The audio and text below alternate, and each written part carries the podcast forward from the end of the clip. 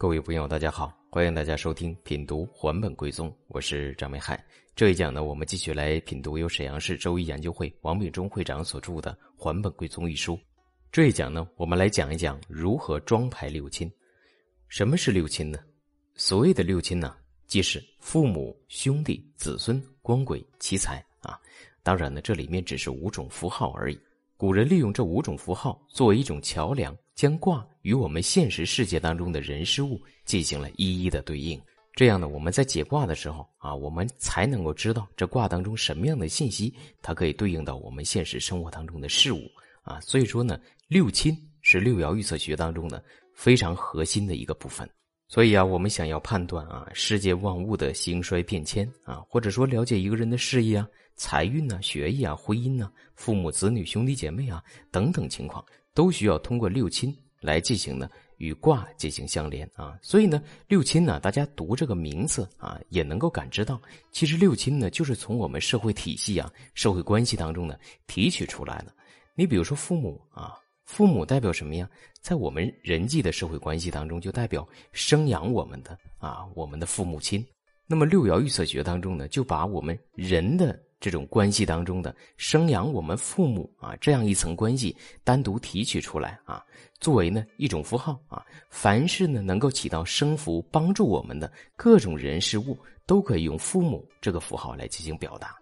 再比如说啊，这个奇财啊，妻财呢代表妻子和钱财。但是古代呢男尊女卑的这个世界观当中呢，认为啊这个妻子啊就像呢财产一样啊，我是可以驱使。可以克制的，所以呢，六爻预测学当中啊，就把现实生活当中凡是能够被我驱使啊、被我克制的这些人事物啊，都可以用七财这个符号来进行表达。你再比如说光鬼啊，光鬼在我们现实生活当中呢，比如说上级呀，对吧？比如说坏人呢，能够起到制约啊、克制、压力这样的一层关系呢，提取出来啊。凡是呢跟这样的关系相似的啊，我们都可以用。光轨来进行表达，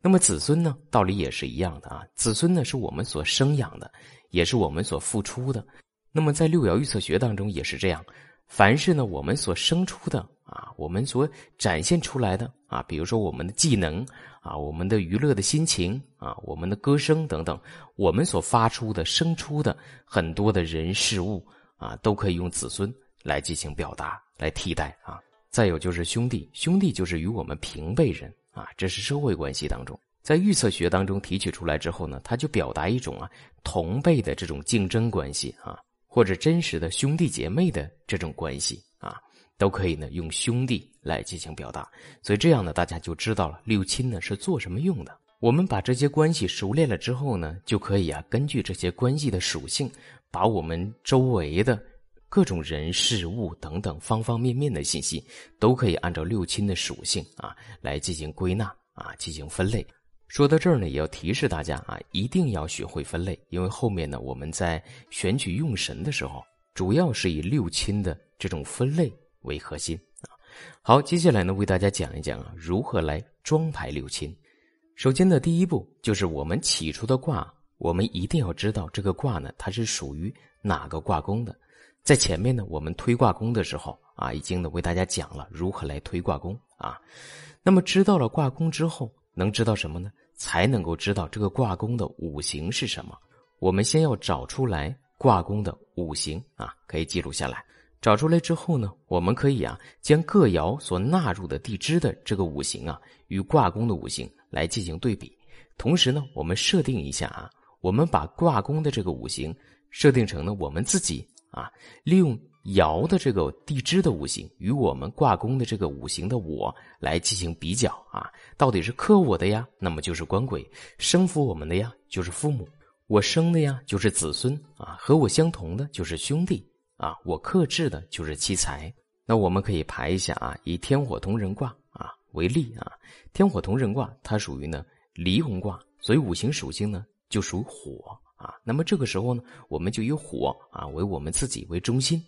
然后我们看啊，按照生我者为父母，我生者为子孙，克我者为官鬼，我克者为妻财，与我同类者为兄弟的原则啊，排除呢其余地支的六亲的属性。你比如说，初爻为卯木啊，木能够生我的火，所以呢卯木啊旁边就可以化成父母啊。二爻呢是为丑土啊，丑土呢是被我这个火呀所生的啊，所以二爻呢就可以排除啊是子孙。三爻呢为亥水啊，亥水是来克我这个火的，所以呢三爻啊就排官鬼。四爻呢是无火啊，我自己呢也是无火，我们是相同的，所以四爻呢就是兄弟啊。五爻是申金啊，我来克这个申金啊，我克者为七财，所以呢五爻位啊就排除七财。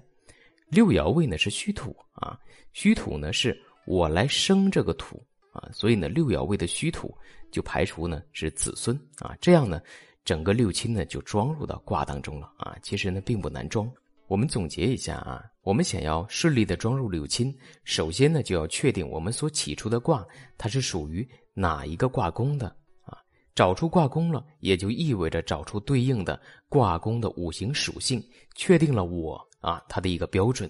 那么接下来我们就按照爻位的每一个地支啊与卦宫五行属性的我进行参照对比啊，能够生服我的啊就为父母，我所克制的就为妻财啊，克制我的就为官鬼，我生出的就为子孙啊，和我比合相同的就为兄弟啊，这样呢就很容易的可以把六亲呢装入进来了。凡是通过北海老师订阅《还本归宗》这本书的朋友，均可以呢申请加入到北海易学的答疑群当中啊，让我们多交流讨论。好，这一讲的内容就为大家分享到这里，感谢大家的收听，欢迎大家持续关注，谢谢大家。